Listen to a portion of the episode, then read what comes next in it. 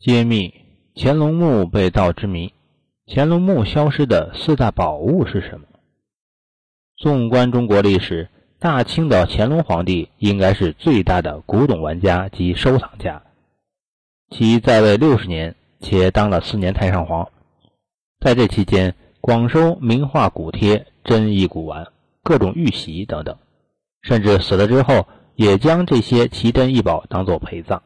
然而，在一九二八年七月二日，东陵大盗孙殿英以演习为名，连挖慈禧及乾隆两座陵墓，还将陪葬珍宝洗劫一空。第一个玉玺，八征茂念之宝。玺这个字变得尊贵是在秦朝，秦朝以前，不管官印、私印都可以用上这个大名。秦统一六国之后，规定只有皇帝的印才能叫玺，民间的只能叫印。乾隆帝一生拥有印玺一千八百多方，独冠帝王之首，是他爷爷康熙的十五倍，是他父亲雍正的十一倍。乾隆的一方方印玺是他为自己漫长人生路上树立的里程碑，也是他心情的晴雨表。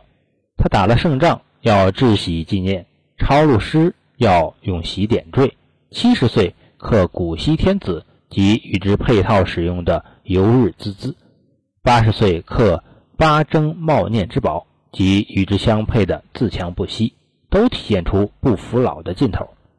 嘉庆二年，已经当了太上皇的乾隆用的一方玺措辞极其直白，上面赫然写着“归正仍训正”，明摆着讲，虽然儿子当皇帝，但大事还得老子说了算。乾隆在位时刻的一方皇帝玺印，内容就是乾隆御览之宝。乾隆元年的正月初四。雍正皇帝已经去世四个多月，居丧的哀伤气氛被改年号的喜庆所取代。二十五岁的年轻皇帝让身边的太监拿着一方铜制的玺印材料去内务府传旨，命令在上面刻“乾隆御览之宝”六个字。负责此项工作的人战战兢兢接了旨。六天后，请太监将两份篆文草稿送至乾隆，一份是阴文，一份是阳文。皇帝仔细看过之后，回复用阴文。再过四十天，精心制作的铜玺完工交差。